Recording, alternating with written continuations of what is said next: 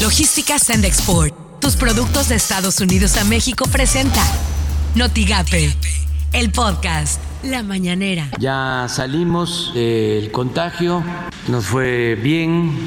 Es mostrable que esta variante no tiene la misma gravedad en síntomas, también en tiempo de recuperación. No nos eh, espantemos, de todas formas hay que cuidarnos.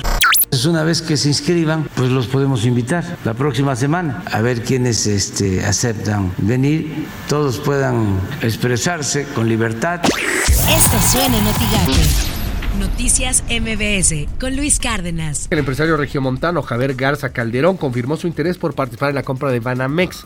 Va a mandar llamar y a ponerse de acuerdo con un grupo de empresarios, casi todos pro 4T, a ver si hacen la vaquita y juntan pues, lo que cuesta Siri Banamex que los menos, menos, menos lo están valuando en unos 14 mil millones de dólares, los más, más, más, al doble casi, hasta 30 mil millones de dólares. Por las mañanas, con Ciro Gómez Leiva. Comienza la tercera semana del año, tercera semana con una gran presión por el número de contagios de COVID. El sábado se volvió a romper la marca de contagios en 24 horas, 47.113 casos. Hay reportes diversos de que ha aumentado también el número de personas que ingresan a los hospitales. Así las cosas en W Radio. El gobernador interino de Tabasco, Carlos Manuel Merino Campos, anunció que dio positivo a COVID-19, informó que seguirá pendiente de todos los temas en aislamiento. Este año también han dado positivo los mandatarios estatales de Tlaxcala, Chihuahua, Durango, Baja California Sur y Guanajuato. Imagen informativa con Pascal Beltrán del Río. Pues ha reaparecido el presidente López Obrador en su conferencia mañanera. El lunes pasado por la tarde confirmó su segundo contagio de COVID.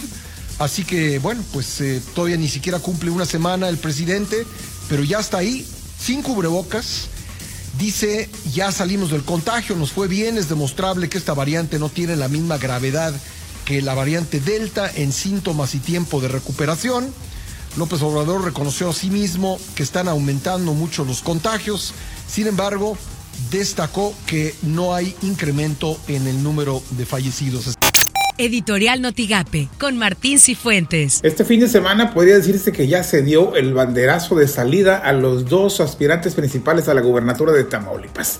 César Verástegui y Américo Villarreal se saltan el concepto de precampaña e inician lo que es franca y abiertamente ya una campaña. Deberá ser en su momento el YETAM quien se encargue de aclararles a ambos las faltas en las que han estado incurriendo. Pero lo cierto es que ya salieron y comienzan a medir fuerza y por el tamaño de la movilización y el derroche, aquellos que como Marco Cortés pensaban que el panismo estaba liquidado en Tamaulipas, se equivocaron. Morena y Américo en cambio entran a la cancha tibios sin la espectacularidad de un evento masivo, pero ha sido evidente que su activismo va subiendo de tono conforme pasan los días. De Maki Ortiz sigue la expectativa de su posible participación en la elección estatal, no se sabe, ahora podría ser con Movimiento Ciudadano, dicen, pero lo cierto es que no se sabe nada. Ella parece estar consciente de su capital político y cómo negociarlo, así que seguramente veremos novedades en los próximos días. Hoy faltan 138 días y a la velocidad que avanza el tiempo, 138 días no son nada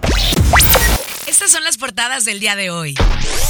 El mañana de Reynosa, no se deje engañar, CBP desmiente nuevo cierre de puentes. La red de Altamira, Omicron no ha superado capacidad hospitalaria. El Bravo MX, Tamaulipas regresa a fase 1 y suspende conciertos y eventos masivos. El Heraldo de México, hospitalizaciones crecen 800% en cuatro días. El Universal, inflación y COVID presionan cifras de pobreza. La jornada, empresarios por la 4T se apuntan para comprar City Banamex. Notigape vuelve la feria de Reynosa, afirmó el alcalde Carlos Peña Ortiz. Lo que tienes que saber de Twitter. Arroba foro-tv Tamaulipas regresa a la fase 1 por COVID-19, restringe actividades y suspende conciertos. Arroba Heraldo de México. En cuatro días, la saturación de los hospitales se extendió en diversos puntos de la República Mexicana, creciendo un 800%. Pájaro político. OPS advierte que en México la cuarta ola de contagios por COVID será superior a la tercera. Se está observando un crecimiento exponencial de casos. Arroba el guion bajo diario MX. Con el número de casos de COVID-19 que se registra diariamente en la entidad, difícilmente vamos a poder regresar a las aulas, aclaró el secretario de Educación en el Estado, Mario Gómez Monroy. Logística Sandexport, tus productos de Estados Unidos a México presentó Notigate, el podcast.